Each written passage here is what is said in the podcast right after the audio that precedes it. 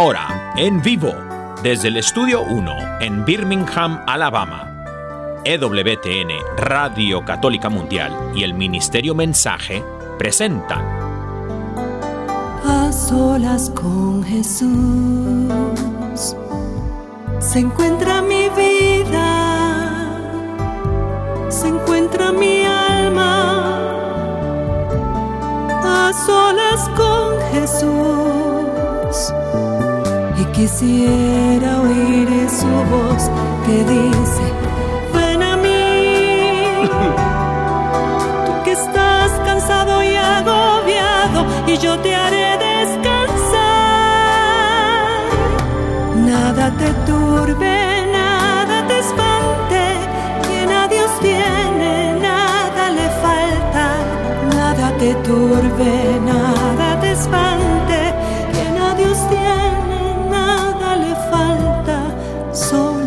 Dios basta, solo Dios basta, A Solas con Jesús. a solas con Jesús. Queda con ustedes el Padre Pedro Núñez. Gloria al Rey de Reyes, gloria al Señor de Señores Jesucristo. ¿Qué tal, queridos hermanos amigos? Qué alegría estar con ustedes en este su programa, A Solas con Jesús. Doy gracias a Dios por cada uno de ustedes y pido mucho al Señor para que ustedes sigan llenándose de la presencia transformadora, la presencia vivificadora, la presencia amorosa de ese que un día extendió sus brazos en una cruz para darnos vida y salvación eterna y su nombre es Jesucristo. Hoy vamos a estar compartiendo eh, pues, los micrófonos con un joven, digo joven porque para mí es bien, bien joven, ¿sí? Es Freddy Flores. Eh, él fue muy famoso en Colombia, lo sigue siendo, y ha trabajado en diferentes eh, medios de comunicación social. Y hoy tenemos la dicha de poder compartir con él su testimonio de vida y también pues cualquier cosa de interés que nos pueda comunicar para, con la gracia de Dios, seguir luchando para ser mejores. Me da mucho gusto, hermanas y hermanos, que estén con nosotros. Estamos nosotros no solamente a través de la radio, como bien ustedes saben, pero también a través de la pantalla. Estamos en YouTube y también estamos en Facebook. Así que los que quieran, pues pueden sintonizarnos a través de Facebook o a través de YouTube. Estamos en vivo, en directo en este su programa, A Solas con Jesús, en la sede de Radio Católica Mundial, aquí en Birmingham, Alabama. En este momento, hermano que me escuchas, hermana que me escuchas, antes de hacer absolutamente nada más, nos ponemos en oración. Ah, y quiero decirles, pues por supuesto que tenemos estudio abierto. Cualquier pregunta que le quieran hacer a Freddy o cualquier pregunta que le quieran hacer a este servidor, con todo gusto estamos aquí para servirles, para pues apoyarles y para informarles en la capacidad que Dios nos permita tener. Así que en este momento, como dije anteriormente, hermano, hermana, vamos a orar. En el nombre del Padre, del Hijo, del Espíritu Santo. Amén.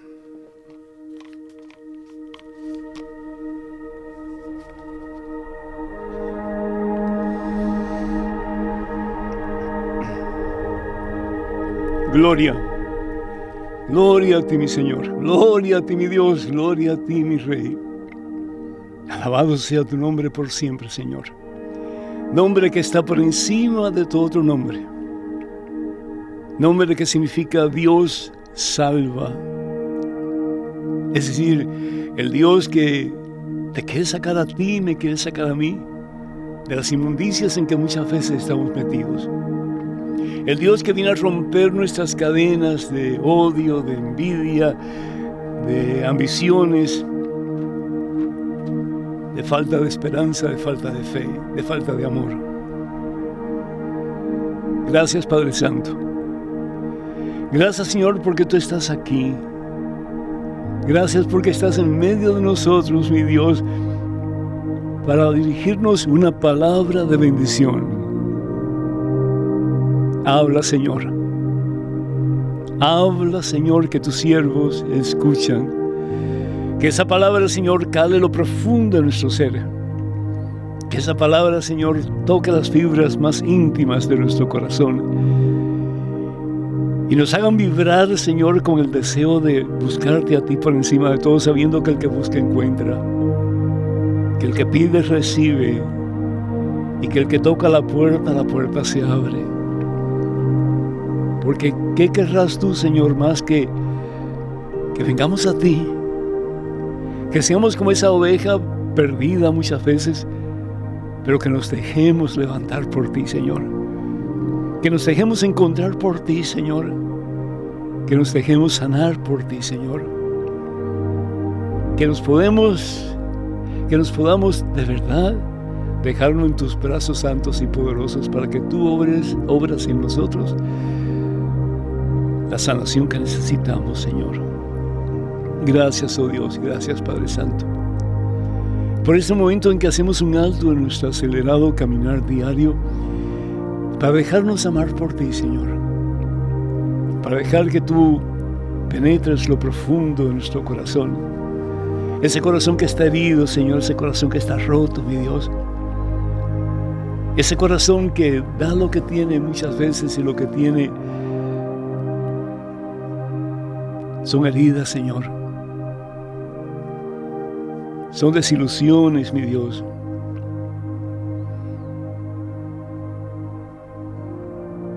Ese corazón que tiene miedo, Señor. Ese corazón que ha sido herido tantas veces, Señor. Que nos cuesta trabajo pensar que en realidad podemos tener una vida diferente. Que podemos tener una vida mejor.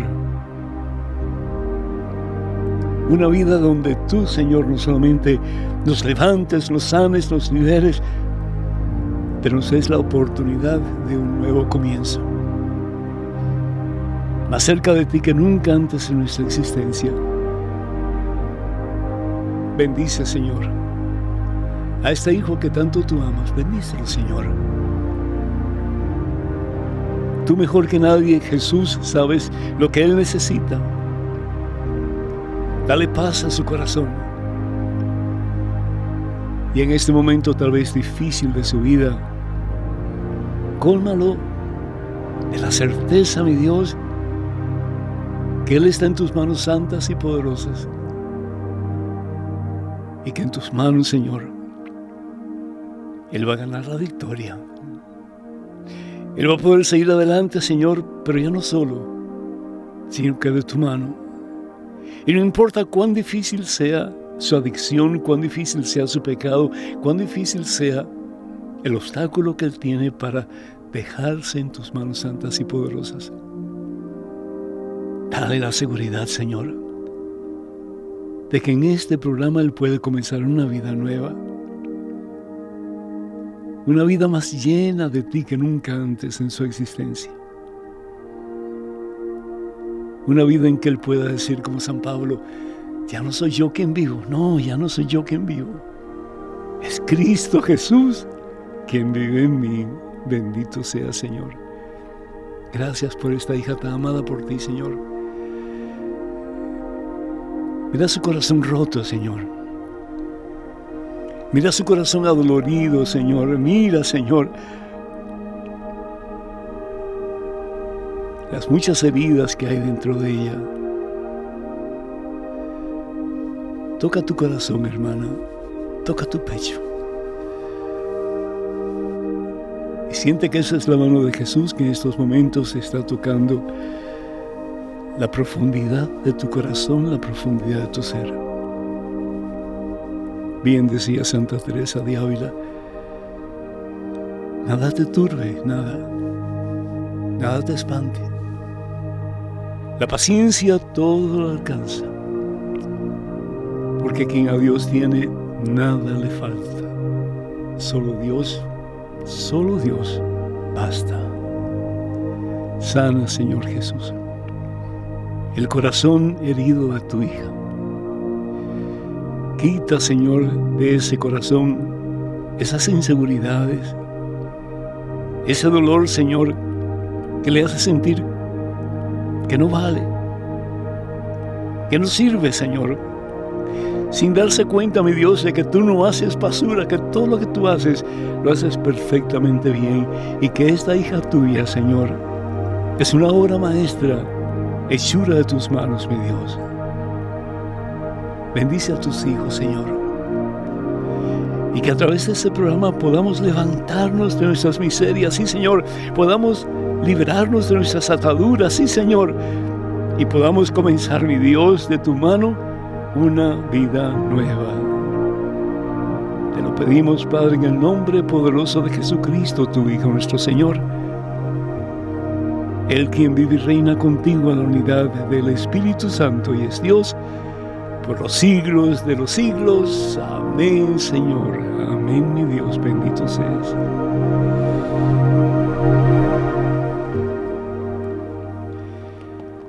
Bendito sea Dios, hermanas y hermanos, qué rico estar así un ratito a solas con Jesús y de ahí pues el nombre o el título de este programa.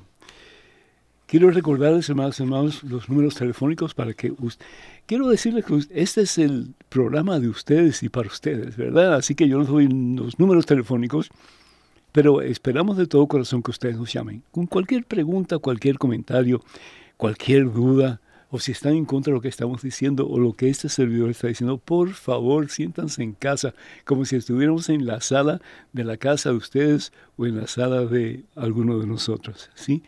número telefónico de Estados Unidos, Canadá y Puerto Rico, le llamas completamente gratis, es el 1833-288-3986. Repito, 1833-288-3986. Y a más internacionales, por favor, marquen el número 205-271-2985. 205-271-2985. Como dije anteriormente, pues estamos en vivo y en directo en este su programa A Solas con Jesús. Y también quiero recordarles que tenemos bastante material en español, alabado sea Jesucristo, porque hubo un tiempo en que prácticamente no había nada, ¿sí? Pero sí tenemos muchos de los libros de Madre Angélica traducidos al castellano, al español. Si ustedes quieren pues tener más información sobre estos libros o si quieren ordenar algunos de ellos cuando llamen, el número telefónico del catálogo religioso de WTN es 205-795-5814. 205-795-5814. Y me preguntan si para adquirir los libros de este servidor, el Padre Pedro, ese el teléfono, número telefónico es diferente, no es el mismo, ¿sí? Y tenemos varios libros a disposición de ustedes. 205-795-5814. Quiero decirles, ante todo, que vamos a tener ya muy pronto, en dos fines de semana, si Dios permite, el esperado un día con María, un día con María.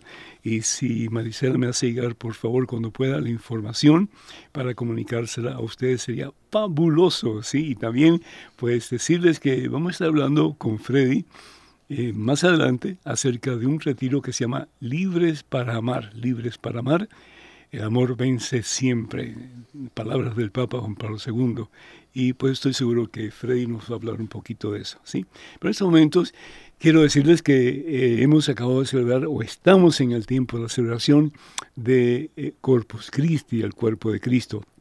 Y yo espero, hermanos y hermanos, que si ustedes sienten como que frialdad en acercarse a recibir la comunión, o se sienten apatía, o se sienten que tal vez eh, puede ser que en realidad Dios no esté presente ahí, que Jesucristo no esté presente. Hermano, hermano, el Dios que levantó a los muertos es el que está en la Santa Eucaristía. El Dios que dio vista a los ciegos es el que está en la Santa Eucaristía. El Dios que levantó a aquellos que estaban paralizados y que no podían caminar. Y nosotros muchas veces así en el camino de Dios, pues Él les dio la oportunidad de comenzar de nuevo. Él es el Dios del poder, el Dios, Dios de la victoria. Y si algo puede hacer Jesús es hacer lo que Él cree que debe de hacer, porque todo lo podemos en el que nos fortalece. Así que Él dice lo siguiente, fíjense, en el Evangelio según San Juan, y son palabras de Jesús, no son palabras de más nadie, sino que son palabras de Jesús. Evangelio según San Juan, en el capítulo 6, versículos 48 en adelante.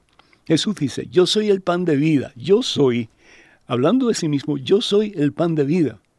Va a decir, sus antepasados comieron el maná en el desierto, pero murieron. ¿Se acuerdan del maná? La palabra maná significa, ¿y qué es eso? Ellos no sabían qué cosa era. Aquellos eh, israelitas que caminaban por el desierto hacia la tierra prometida, eh, el Señor les mandó maná, porque pues se está muriendo de hambre. Y dice, aquí tienen el pan que baja del cielo. hablando del mismo, aquí tiene el pan que baja del cielo para que lo coman y ya no mueran.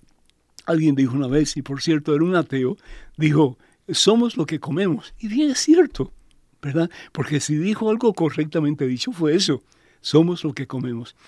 Si tú comes, eh, no sé, azúcar todo el tiempo, pues te vas a enfermar de diabetes y tal vez hasta te mueras. Pero si comes el pan vivo bajo el cielo, que es Jesucristo, el Señor te va llenando poco a poco de su presencia, te va dando la capacidad, la fuerza, el poder, la gracia, para que tú más y más seas como Él. Acuérdate lo que dice el Señor Jesús en el Evangelio según San Lucas, el capítulo 6, versículo 40. El discípulo, si se deja formar, llega a ser como el Maestro. Y eso es lo que Jesús quiere, lo que Dios quiere, que cuando te vean a ti, me vean a mí, puedan ver un reflejo de la presencia de Jesús en tu vida y en la mía. Continúa el Señor diciendo, yo soy el pan vivo bajado del cielo. El que come de este pan vivirá para siempre. Es una promesa que él hace. El que come este pan, claro, dignamente, ¿verdad? Vivirá para siempre. ¿Por qué? Porque a medida que lo comemos a Él, a medida que recibimos la Santa Comunión, a medida que nos acercamos a Él en la Santa Eucaristía, nos va fortaleciendo, nos va levantando nuestras miserias, nos va sanando de todas nuestras heridas que nos apartan de Él y que nos hacen sentir que no vale la pena eh, ni siquiera vivir. El Señor Jesús dice, el que coma de este pan vivirá para siempre. El pan que yo daré es mi carne. Es decir, no es un símbolo de mi carne, por amor de Dios. Es mi carne y lo daré para la vida del mundo. En ningún pasaje de la Santa Biblia Jesús dice, es un símbolo lo que yo te estoy hablando. No, no. Jesús dice, el que come de mi carne, ¿verdad? Tendrá vida en mí. Y los judíos comenzaron a discutir entre ellos por qué. Porque para los judíos el beber la sangre de, un pedazo de carne o comer la, la, grasa era un pecado muy serio. Porque la palabra de Dios bien dice en Levíticos capítulo 3 que la grasa y la sangre son reservados para Dios y se ofrecían en el sacrificio de comunión. Se tiraba la sangre, se tiraba la grasa y ellos comían pues parte del resto del animal que habían sacrificado. Jesús se convierte en ese animal. Jesús se hace ese animal. La palabra hostia significa víctima.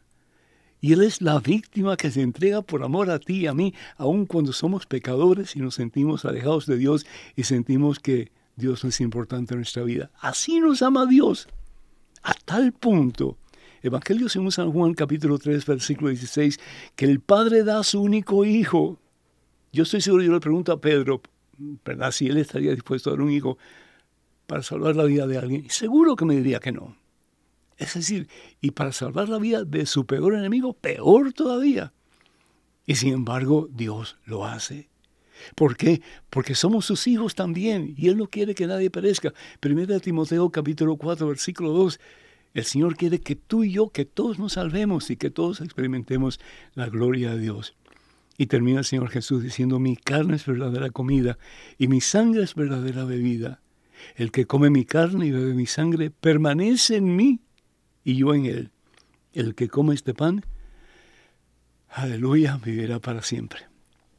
Doy gracias a Dios por el apoyo de Marisela Hasbun, que está en los controles para el video, y también de Pedro Quiles, que está aquí en los controles para la radio. A ustedes muchachos, muchísimas gracias y bienvenidos. ¿Cómo están? Estamos, padres, felices, honrados y, ansiosos, esperando siempre esta hora del martes ah, bueno. para, estar con usted y con ese público que lo escucha fielmente. Qué bueno, benditos a Dios. Damos los números telefónicos de nuevo y abrimos la línea para hablar con Freddy Flores. Estados Unidos, Canadá y Puerto Rico es el 1833 288-3986. 1833-288-3986. Si llamas internacionales, por favor, marque el número 205-271-2985. 205-271-2985. Recordamos que las llamadas en Estados Unidos, Canadá y Puerto Rico son completamente gratis. Y hablando acerca de el Día de María, que vamos a tener ya muy pronto, va a ser el sábado 24 de junio en Fort Myers, Florida. Eh, para más información, esto va a ser en la iglesia Santa Cecilia. Para más información, por, por, favor, comuníquense al número telefónico 786, ese es el área, 786, y el número es el 230-4270. 786 es el área 230-4270. Estamos en vivo en directo en este su programa A Solas con Jesús y tenemos a la otra línea de la vía telefónica a Freddy Flores. Y Flores con Z. Flores, me, perdón, perdón Freddy, ¿me escuchas? Padre, muy buenas noches, le escucho perfectamente. El Señor te bendice, Freddy, mil gracias por estar con nosotros. Yo sé que usted es un hombre bien ocupado, pero has hecho tiempo para estar aquí en este programa. Freddy, ¿por qué Flores con, con Z? Padre, esa pregunta se le he hecho a mi papá, nunca me dijo nada, todo el mundo me la pregunta y la gente cree que, que no les quiero contar, pero realmente no sé, me dicen que es un flores europeo, yo no sé qué tanto será porque yo, yo me siento como muy indígena, le cuento, padre. yo pensaba que era pues tu nombre de, de, no sé, artista o en fin, no sé. Pero bueno, el caso es que si algún día te enteras, nos dejas saber, por favor. Freddy, claro que sí, Freddy eh, pues ha tenido una vida muy interesante. Ha hecho papeles de radio, televisión, su país eh, natal, que es Colombia. Una persona muy famosa en, en, Colombia particularmente y admirado por muchas, muchas personas. Tiene muchos seguidores. Tenía todo lo que el mundo nos presenta como algo bueno, algo que vale la pena tener, etcétera, etcétera. Pero sin embargo, Freddy no acaba de encontrar la felicidad. ¿Estoy equivocado o estoy cierto? No, padre, está en todo lo cierto. Eso es una, una, uno a veces cree que, que como tiene todas estas cosas materiales, imagínense, yo cuando estaba joven, tenía más o menos, empecé muy temprano, pero cuando ya estaba, por ejemplo, como en los 19, 20 años, era tenía la fama, ganaba dinero, trabajaba en televisión, era reconocido, me la pasaba en rumbas, entonces llevaba una vida bastante movida en este sentido, tenía muchas cosas, entre comillas, pero realmente siempre hay un vacío, ¿no? Como que después de que te quedas solo, después de la, de la rumba, de la resaca, uno como que dice, falta algo. Y, él, y uno a veces cree que lo que falta algo es volver a arrancar, ¿no? Es como la mm. persona que está en el vicio, padre, que de pronto ya le pasó la acción del vicio, ya sea de cualquier droga, lo que está consumiendo, y se pasa, dice, vuelve a quedar como en ese vacío, una ansiedad, y vuelve a, echar mano de, de, esa droga para volver a llenarse. Yo creo que eso es lo que hace uno, entonces por eso uno yo en mi caso yo no paraba de rumbear y, era un hombre muy mujeriego, entonces estaba con una mujer y después ya quería estar con otra y con otra y con otra y eso como que eso como que nunca para. Y uno trata de llenar un vacío, cree que con eso lo está llenando pero está es como, como echando agua en un colador, ¿no? Como si tuviera una grieta la alberca y usted trata de llenarla, pero nunca se llena, padre. Freddy, ¿por qué hay mujeres que se prestan a eso? Yo creo, padre, porque también están heridas. Yo creo que, yo creo que yo, yo ahora, en mi edad y después de que he tenido la oportunidad de conocer al Señor, pienso que todo es una ausencia de Dios, padre. Dios es amor, nos falta el verdadero amor porque hemos cambiado la, la la forma de pensar acerca del amor. Vemos el amor como algo más sensual o sexual en la mayoría de las ocasiones y no vemos ese amor como como ese sentimiento hermoso que puede llenar nuestro corazón y nos puede traer paz, porque eso es lo que realmente Jesús, por algo él dijo, yo soy amor. Pienso que si las mujeres se prestan para eso, también están heridas, se han dejado llevar por el mundo, les hace, les hace falta Dios y creen que las cosas del mundo las van a llenar y la mujer que siempre trata de sentirse amada, cae en las manos de tipos como yo, que en ese tiempo lo que hacía era conquistar a las mujeres y decirles cosas lindas, pero solamente para disfrutar de ellas. Hoy día se dice, según el Buró de Censo de Estados Unidos, que casi es igual la adicción de pornografía en las mujeres que en los hombres. ¿Tú estás de acuerdo o no? Sí, padre, esto ha sido, esto ha sido es increíble. Yo yo soy una persona que si el Señor lo permite, este año voy a cumplir 50 años, entonces he vivido parte de atrás cuando no existía el Internet, cuando no había los celulares, nada de estas cosas, padre, y el mundo era totalmente diferente y la posición de las mujeres, sin que esto vaya a sonar machista, uno siempre como que el hombre era el grosero, era el atarbán, el infiel, el que hacía muchas cosas, y la mujer siempre conservaba una posición, como se veían como las virtudes, como el pudor, una cantidad de cosas, ¿no? Pero en ese afán de ese feminismo que lo que ha hecho es daño a las mujeres, ese feminismo que dice que les va a ayudar, las está destruyendo, lo que hace es desfigurar esa imagen de la mujer tratando de hacerla que se parezca al hombre, entonces está tratando de parecerse al hombre en, en, muchas cosas también terribles, entre esas, padre, es, esa vida de sexualidad desorganizada, la promiscuidad, y, y, también en esto de la pornografía obviamente las afecta, y mucho más ahora que con tantas plataformas donde se tiene acceso, pues entonces las mujeres también están accediendo a ella. Yo recuerdo cuando era niño, yo tenía un familiar cercano, no voy a decir quién ni nada de eso, pero él era de la idea que al niño, a la edad de 7, 8 años, había que llevarle un prostíbulo para que tuviera experiencia de lo que es un hombre. Las mujeres, sin embargo, las jovencitas, tenían que ser vírgenes hasta que se casaran. Pero los hombres, desde muy temprana edad, tenían que aprender a ser supuestamente hombres y por lo tanto tenían que tener relaciones sexuales. Eh, ¿Tú estás de acuerdo con, con, eso? ¿Fue, ¿Fue parte de tu vida también o no fue parte de tu vida? ¿Cómo, cómo, cómo lo ves? No, padre, no estoy de acuerdo en lo absoluto, en lo absoluto. Eh, ni siquiera estuve de acuerdo antes de conocer al Señor. No, no creí que, ahora que conozco al Señor, ya veo que es una apreciación totalmente errada. Pero ni siquiera cuando yo fui adolescente y, y en mi familia, por ejemplo, nunca se habló de eso, de que los hombres tenían que hacer eso. Gracias a Dios, a mí eso no me tocó. Sí me enteré sobre todo las personas que venían de, de, poblaciones pequeñas, ¿no? Ya en las grandes ciudades había cambiado un poco, pero en las poblaciones pequeñas se creía que el macho es macho y se demuestra es eso, ¿no? Es un macho y tiene que acostarse con una mujer y perder eso y que demuestre que usted es un berraco, como decimos en Colombia, perdón la palabra. Pero no, a mí no me tocó eso, no estoy de acuerdo con eso y, y y, precisamente eso es lo que yo creo que el Señor, después de yo tener una vida tan desorganizada sexualmente, padre, que eso fue, ese era como mi talón de Aquiles, como ese, como ese, como esa, ese pecado que uno le cuesta dejar, ¿no? Cada persona tiene un pecado. Yo digo pecado preferido no porque sea el más chévere, sino cuando digo pecado preferido lo pongo entre, entre comillas porque es eso que como que estás enamorado, como que está metido en tus entrañas y no lo puedes dejar. Sabes que no es bueno, sabes que te hace daño, pero no lo puedes dejar y hasta en ocasiones empieza uno a negociar con el Señor. Yo hago muchas cosas buenas, pero por favor esto no me lo quites, ¿no? Entonces esa parte para mí de la sexualidad no era, no fue nada fácil dejarla. Entonces fue un proceso largo, pero definitivamente la fuerza la da el Señor, porque uno con las fuerzas de uno no, no, es capaz de hacer. San Agustín decía, señoras, me casto, pero todavía no. Hazme casto, pero todavía no.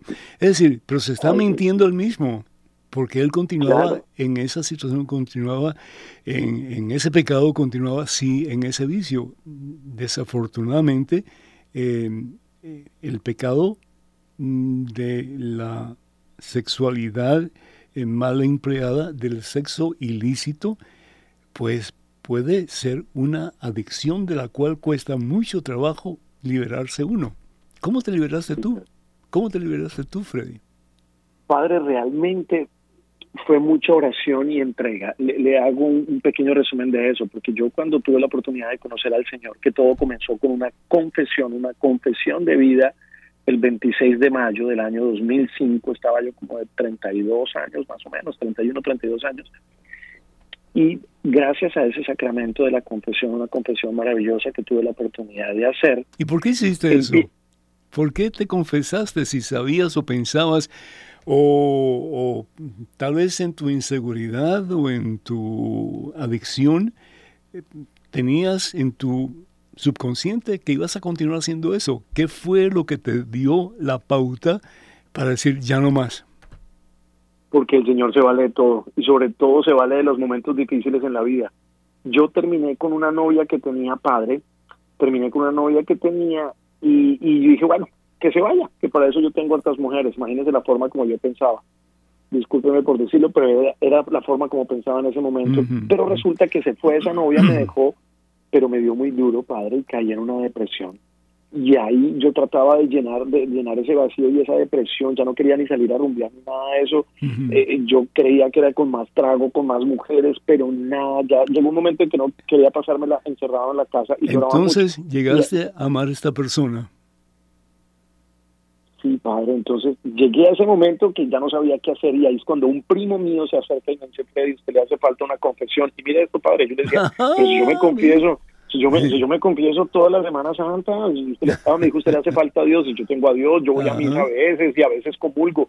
Pero padre, yo, yo no sabía, yo ya ahí me di cuenta que después de ese día, de esa confesión, yo me di cuenta que yo me había confesado muchas veces, pero sin arrepentimiento, lo que usted dice, yo me arrepentía, padre, y muchas veces el día de la confesión, esa noche ya estaba haciendo cosas terribles y que las había confesado.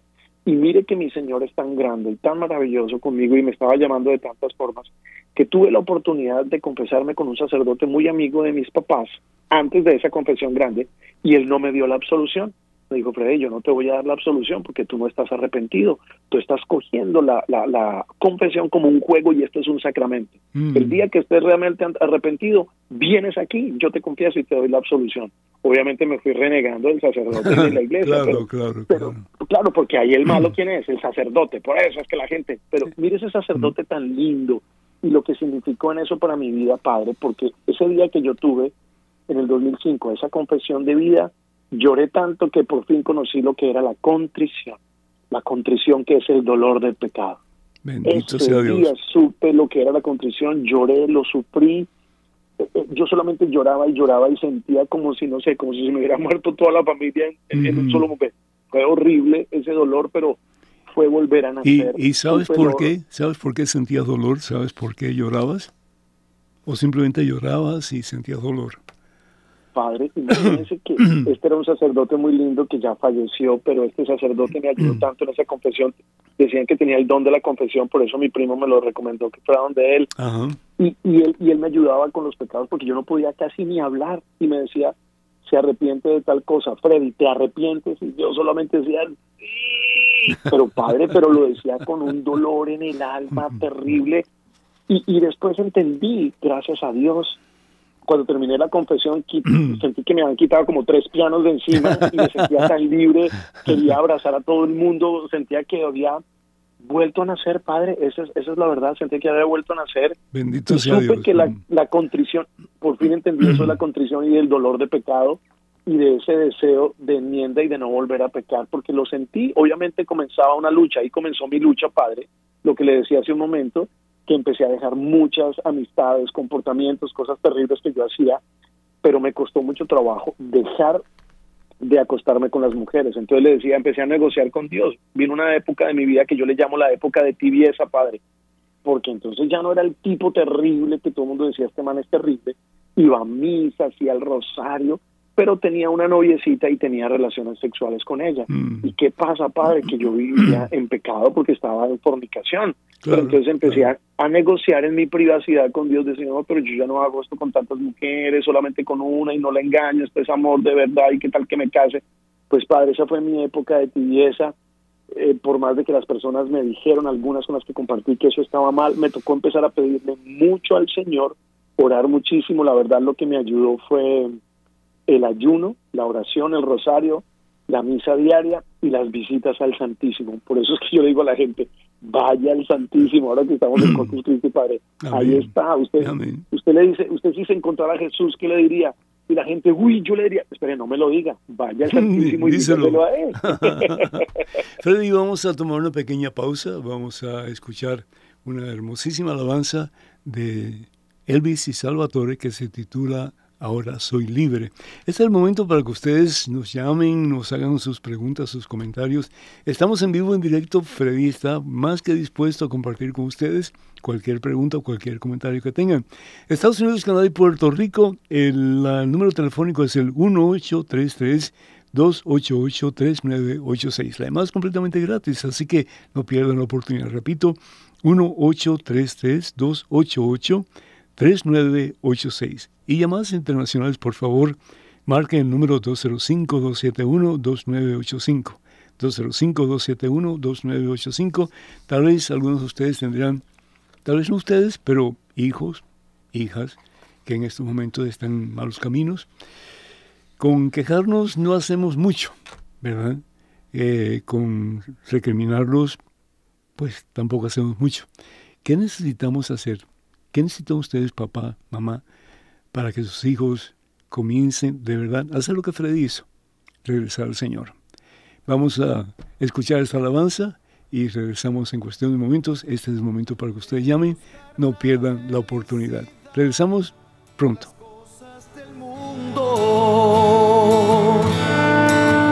De andar mendigando en las calles si soy hijo del rey. Preocupado por cosas que él puede hacer. Ya me cansé. De mirar cuán grande es mi problema, si más grande es él. De pensar en lo que pude haber sido y no en lo que puedo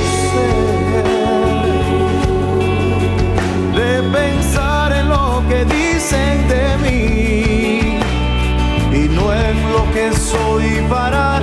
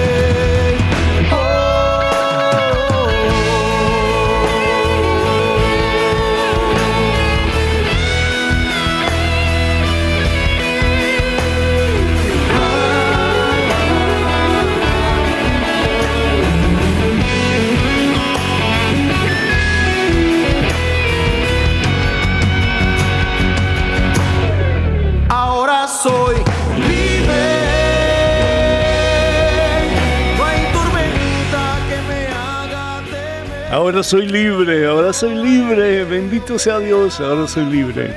Número telefónico para que se comuniquen con nosotros, Estados Unidos, Canadá y Puerto Rico, además completamente gratis.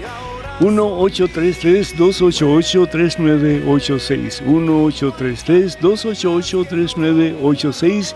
Y a más internacionales, por favor, no dejen de marcar el número 205-271-2985. 205-271-2985. Estamos hablando con Freddy Flores, un muy famoso artista en Colombia sobre todo y que pues nos honra con su presencia a través de la línea telefónica en estos momentos. Y bueno pues Freddy, bienvenido de nuevo, es un gusto tenerte. Creo que tenemos algunos, algunas llamadas. Eh, Pedro. Sí, padre. Eh, no se han quedado en la línea, pero sí tengo sus Ah, ah, preguntas bueno, aquí, claro per- que sí. Perfecto, Eh, adelante. El hermano Cristian desde Atlanta, él tiene una preocupación y es que en su parroquia todavía no se ha vuelto a dar la comunión bajo las dos especias, o sea, no han vuelto a dar la sangre de Cristo y él no se siente muy bien con eso y él pregunta si es lo mismo. Eh, Pues eh, sí, básicamente lo mismo, porque en la sagrada hostia está la humanidad, la divinidad, el cuerpo, la sangre, el alma de Cristo, está todo en, en ese, en ese pan consagrado, que realmente pues es el mismo Señor que se nos da por amor a nosotros. La razón por la cual no se da en algunos lugares la sangre de Cristo es para proteger a los feligreses de cualquier contaminación, porque a pesar de que eh, el pan y el vino, el Señor los transforma en su cuerpo y en su sangre, pero sin embargo eh, todavía queda en el pan y en el vino los elementos que son propios del pan y del vino. Y también pues queda cualquier microbio, cualquier enfermedad que pueda eh, estar en, ese, en ese cáliz. Entonces, sobre todo por el tiempo en que eh, estaba en su apogeo el COVID-19, pues se pidió que por favor no utilizaran de la sangre del Señor para la Santa Comunión, porque de nuevo en la hostia consagrada está la totalidad de la presencia de Jesucristo nuestro Señor. Espero que esto haya aclarado un poquito eh, la situación, ¿sí? ¿Tú tienes alguna pregunta en referencia a esto, Pedro? ¿O está claro?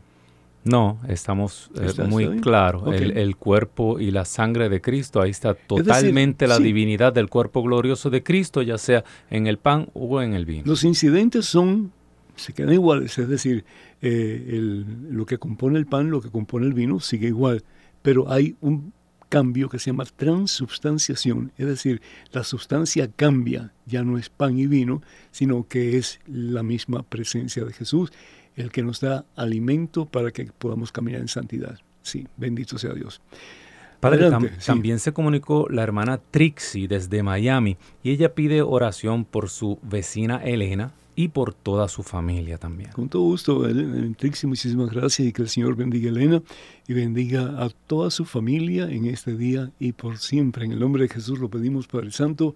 Amén, amén, benditos a Dios. Pues seguimos entonces con Freddy. Freddy, ¿me escuchas? Perfectamente, Padre. Bueno, Freddy, una pregunta que te quiero hacer.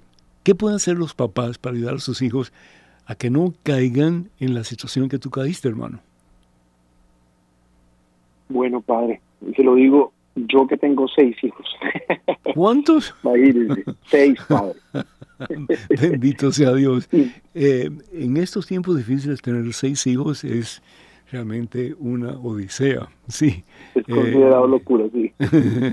porque yo no sé cómo tú haces, si nos pudieras explicar un poquito, ¿cómo es que tú haces para mantener a tus hijos en el camino del Señor? Me imagino que todo es en el camino del Señor, ¿cierto? Padre, eh, pero mire, yo quería compartirles eso porque cuando llega la adolescencia no es fácil, ¿no? Yo tengo dos niñas que ya están adolescentes. Los chiquitos todavía ellos hacen el rosario, se ponen felices, se emocionan, vamos todos a la iglesia, a la misa. Con las niñas, la que tiene, una que va a cumplir ya 15 y la otra 14, ya eh, hace unos años atrás ya empiezan como que no quiero, tengo pereza, pero ¿por qué tiene que ser así? Eh, pero me he dado cuenta que eso hace parte de, de esa edad, ¿no? Padre, uno quisiera que todos sus hijos, uno como les ha hablado del amor de Cristo y les ha tratado de dar ejemplo de que sea así, pero no siempre es así, pero no hay que desesperarse, no hay que perder la esperanza porque el Señor tiene un tiempo para cada una de las personas, para cada alma es diferente. Pero piensas tú, piensas tú, Freddy, perdón, que el ejemplo de los padres es muy importante, el testimonio de vida de papá y mamá es muy importante. Pero yo recuerdo, yo recuerdo, yo recuerdo eh, un tiempo de, la vida de mi padre, él decía, usted vaya a misa, yo me quedo. Y llegó un momento en que tuvimos que decirle, hey papá, si tú no vas, no vamos tampoco nosotros. Entonces él recapacita y se da cuenta de que él tiene que dar el ejemplo. Él es, él es la cabeza del hogar y tiene que dar ejemplo. Y de ahí en adelante las cosas comienzan a cambiar. Sí. Y mire, mire lo que usted dice de eso, de eso, padre, porque recuerdo que hace unos años cuando mis hijas mayores estaban pequeñitas y ellas a veces se despertaban, iban a mi cuarto y me veían a mí de rodillas, mm. haciendo el rosario, haciendo mis oraciones de la mañana, y ellas me veían y se quedaban quieticas, y cuando yo terminaba las miraba, hola mi amor, decía papi, no te interrumpí porque sé que estabas haciendo tus oraciones. Eh, eh, me hago entender, padre, entonces se ve eh, el, el amor y el respeto por el Señor, por las cosas de Dios, tiene que siempre, tiene que ser un ejemplo de lo que usted dice. Es muy importante el ejemplo, padre, es muy importante nunca dejar de orar por los hijos. una, como lo hizo pregunta, Santa Mónica con San Augusto. Una pregunta. Em, ¿Tú te reúnes con tus hijos, con tu familia, para compartir la, las lecturas del domingo? Porque el problema es que si nosotros vamos a misa así que de golpe, de, de golpetazo, y no estamos preparados para lo que vamos a recibir, lo más probable es que sea aburrido. Lo más probable es que entre por uno de ellos y salga por el otro. Pero si yo con antemano todos los días estoy leyendo la misma palabra de Dios, tal vez un día la primera lectura, el Salmo, la segunda lectura, el Evangelio, entonces yo voy como que entendiendo más cuál es el mensaje que Dios me quiere dar a mí personalmente en ese fin de semana. Entonces como que se hace más saludable, se hace más ameno, se hace más gustoso el que ya yo tenga idea de lo que el mensaje significa y cómo lo puedo aplicar yo en mi propia vida. ¿Tú haces eso con tu familia o no? Padre, mire que no lo he hecho, pero qué, qué bueno eso que me está diciendo porque Claro. pienso adoptarlo. Claro, padre, y no lo he hecho. ¿Cómo lo voy a Somos- mentir? somos- no lo he hecho somos como- maravilloso. Somos como papagayos, mi hijo, de decir, vamos, teque, teque, teque, y ya nos vamos para la casa y punto. Y ni le preguntamos a los hijos, oye, ¿y qué te dijo el Señor a través de esta, de esta palabra? O, o- o qué vas a hacer con esta palabra que te dijo el Señor? Y que tú sabes muy bien que es para ti, ¿qué vas a hacer con eso? Es decir, si los padres no son maestros de sus hijos, muy fácilmente el mundo va a ser el maestro de ellos. Así es. Tiene usted toda la razón, padre. Y, y nos toca eso, lo que decía, eso lo voy a adoptar, padre, sí. Hablar de ellos de la palabra y mirarlo como con otras palabras para que ellas tengan como más Claro. acceso al mensaje, ¿no? Claro, porque el mismo rosario, es decir, si empiezas a rezar el rosario, es aburrido, hermano. Pero a medida que tú te vas adentrando en los diferentes misterios y vas como que adentrándote en cada Padre Nuestro, en cada Ave María, en cada Gloria, y vas como que sintiéndote parte de eso que estás diciendo, es muy diferente. Pero tiene que haber un guía, tiene que haber un maestro, y ese maestro, ese guía, tiene que ser papá y mamá, definitivamente. Sí, mira, lo- los hijos, los hijos eh, son regalos de Dios para papá y mamá, pero los padres tienen la obligación, sí, de enseñar a sus hijos el camino de Jesucristo, porque si no, ¿quién se lo va a enseñar? Ah, no, no, Y a que vayan, se compromete que- uno sí, cuando se casa, ¿no? Sí. Padre, se compromete cuando se casa y cuando Claro. se bautiza. Claro, que vayan a, que vayan a la iglesia, que vayan a la escuela católica, eso no es suficiente para nada. No. ¿sí? No, no. ¿Para padre, qué tú no. te casaste con tu esposa? Para llevarla ahí al cielo. Sencillo como eso. Para hacerla feliz aquí en la tierra. Pero tú tienes la obligación de llevar a tu esposa al cielo. Ella tiene la obligación de llevarte a ti al cielo. Ustedes dos tienen la obligación de llevar a sus hijos al cielo. Que un día puedan decir delante del trono de gloria, Señor, no perdí a ninguno de los que tú me diste. ¿Qué te parece? Así es, padre. Sí, señor, así es. Eso es lo que yo hago. Voy a adoptar eso, padre, y, y lo que hago es tratar de darles el ejemplo, orar mucho por ellos y, Claro. y, eh, estar muy pendiente de, de, de todo lo que ellos hacen, de sus amistades. Estar uno pendiente de los hijos, a pesar de que uno tiene poco tiempo por el trabajo y las cosas, siempre hay que sacar tiempo para los hijos y que ellos sepan y lo sientan que uno está pendiente de ellos, ¿no? Claro, Parece muy importante. claro que sí. ¿Tus hijas trabajan? No, no, padre, mis hijas, la- las, las mayores, una tiene, lo va a cumplir 14 y la otra 15, están en el colegio, pero no. Yo empecé a trabajar a los 15 años. Yo a los 12, padre. Entonces, eh, es decir, a veces los papás son muy alcahuetas con sus hijos. Es decir, no, Sí. mijita, tú no trabajas, no, ni, yo lo hago. No, enseñen a sus hijos, ¿verdad? La, la, la- las cosas no se obtienen así y como que bajan del cielo. Definitivamente todo lo que tenemos viene de las manos providentes de Dios, pero tenemos que enseñar a nuestros hijos a ser responsables por lo que ellos consumen, etcétera, con su vida. Y mira, yo soy de Cuba, ¿sí? Y yo recuerdo cuando mis padres vinieron de Cuba, eh, éramos siete de familia. Yo lo he dicho esto anteriormente en unos programas de radio. Y la señora de la casa nos invitó a un café, ¿sí? La que nos cuidaba. Y regresa toda compungida la señora y dice, qué pena tengo. Y el café cubano se sirve en unas tacitas muy pequeñas, ¿no? Tengo café solamente para una persona. ¿Y qué dice mi padre? Nunca se me olvidará. Señora, de, esa, de ese café, en esa tacita, vamos a tomar los siete. Y cada uno agarró un, un- un sorbito de café, ¿sí? Pero todo eso nos enseñó a, a luchar por la unidad de la familia. Eh, eh, Es decir, no pensar que todo es de gratis y que lo merecemos y que no es suficiente lo que me estás dando, tienes que darme más. No, no, por el contrario. cuesta trabajo tener lo que uno tiene. Y si uno no le enseña a sus hijos, ¿quién le va a enseñar? Mm. Padre, y mire que eso es muy, eso de, por ejemplo, aquí en los Estados Unidos, mis, hijas me dicen, cuando tengas 16, tengan ganas de trabajar, quieren arrancar, que se ve, pero eh, yo soy colombiano, llevo apenas nueve años en los Estados Unidos, pero en Colombia no, se tiene esa costumbre, ¿no? Como que los, todos los muchachos se quedan en casa, nadie piensa que su hijo tiene que trabajar. ¿Y quién trabaja? termina, termina en la universidad y todavía los papás no quieren que sus hijos trabajen. Entonces digo, es diferente, la cultura es diferente. Cría cuervos y les y te enseñarán los, las, las uñas, ¿sí? Cría cuervos. Hay que enseñar a los hijos a, que se, a que se aprendan a ganar las cosas, eso me parece claro, Claro, claro, definitivamente sí, pues sí. ¿Algún otro comentario? Creo que Pedro quiere decir algo. Pedro, adelante, por favor. Sí, padre. Eh, se comunicó con nosotros la hermana Irma desde Houston y ella está pidiendo oración porque su esposo murió hace siete meses y pide por su eterno descanso. También tengo otra preguntita. Eh, si quiero orar primero, le paso después la pregunta. Sí, ¿cómo no? ¿Cómo se llama el esposo de Irma? Gil Pérez. Y digo, ¿cómo se llama? Porque él está vivo y más vivo que todos nosotros, ¿verdad? Dios no es un Dios de muertos, Dios es un Dios de vivos. Evangelio según San Marcos, capítulo 12.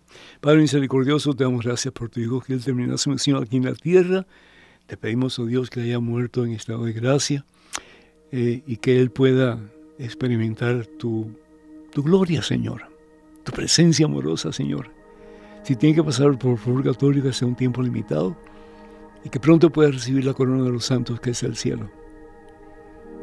Y a su esposa, Señor, te pido que le des no solamente resignación cristiana, pero que des el gozo de sentir que un día ella y su esposo y toda su familia van a estar reunidos a ti en ese lugar donde ya no habrá más llanto ni dolor, sino que gozo y felicidad eterna que es el cielo. Y se van a poder amar ya no con un amor imperfecto como se han amado hasta el presente, pero con el amor puro y santo que viene de ti, Señor, que es el verdadero amor. Te lo pido, Padre, en el nombre de Jesús, tu Hijo, nuestro Señor. Amén. Amén. Nos quedan dos minutos. Yo sí decía, bueno, va a ser generoso Pedro esta vez. ¿Qué te parece, Freddy? Padre, pero este, el, el, usted estaba comentando acerca del retiro de, Ah, perdón. Para este año sí, que vamos a tener la, versión número 26. gracias, gracias, Freddy. Háblanos un poquito de eso, por favor. Sí. Sí, padre. Es, la comunidad Castos por Amor. Pero perdón, Freddy, ¿tú trabajas con Castos por Amor? ¿Y tú, ¿y tú eres casado? No hago. ¿Cómo es no hago parte. no, no hago parte del movimiento realmente, pero desde que hice el, el retiro que he enamorado de él, he servido varias veces, siempre comparto mi, testimonio y, siempre colaboro con este y una cosa importante una, cosa, una cosa importante Freddy es que los matrimonios son castos. Es decir ellos son eh, castos en el sentido que él, es para ella y ella es para él pero que no hay perdón sí, por eso me encanta este, este, retiro padre porque es que yo siempre pensaba que la castidad que pena interrumpir lo que uno cree que es solamente para los los consagrados y que los castos y no. Y a mí cuando estaba cuando estaba lejos del Señor me hablaban de castidad y me parecía terrible pero es tan lindo poder aquí en este retiro cuando hablan de la castidad de para qué el Señor nos regaló la sexualidad que la sexualidad es linda pero si se vive como el Señor nos la ha enseñado y la gente cómo es como el Señor nos la ha enseñado pues vengan al retiro de libres para amar que van a aprender las maravillas que nos ha dado el Señor con este cuerpo que nos regaló maravilloso y viviendo una sexualidad como el Señor. Eso sirve para matrimonios que están bien y para matrimonios que necesitan estar mejor. Para todos, padre, para solteros mayores de 18 años. Número telefónico. número telefónico. el número telefónico es 305 733 3713. Repite, por favor. sí. 305 733 3713. Gracias Freddy, de todo corazón gracias, ojalá que algún día te pueda conocer en persona. Eh, desafortunadamente no tuvimos tiempo para esta persona que llamó con la pregunta, tal vez para la próxima vez Pedro se la guarda así. Que el Señor les bendiga abundancia hoy siempre, los con de santa paz, Padre, Hijo, Espíritu Santo. Amén. Gracias por su sintonía y hasta la próxima. Dios mediante. Nada te turbe,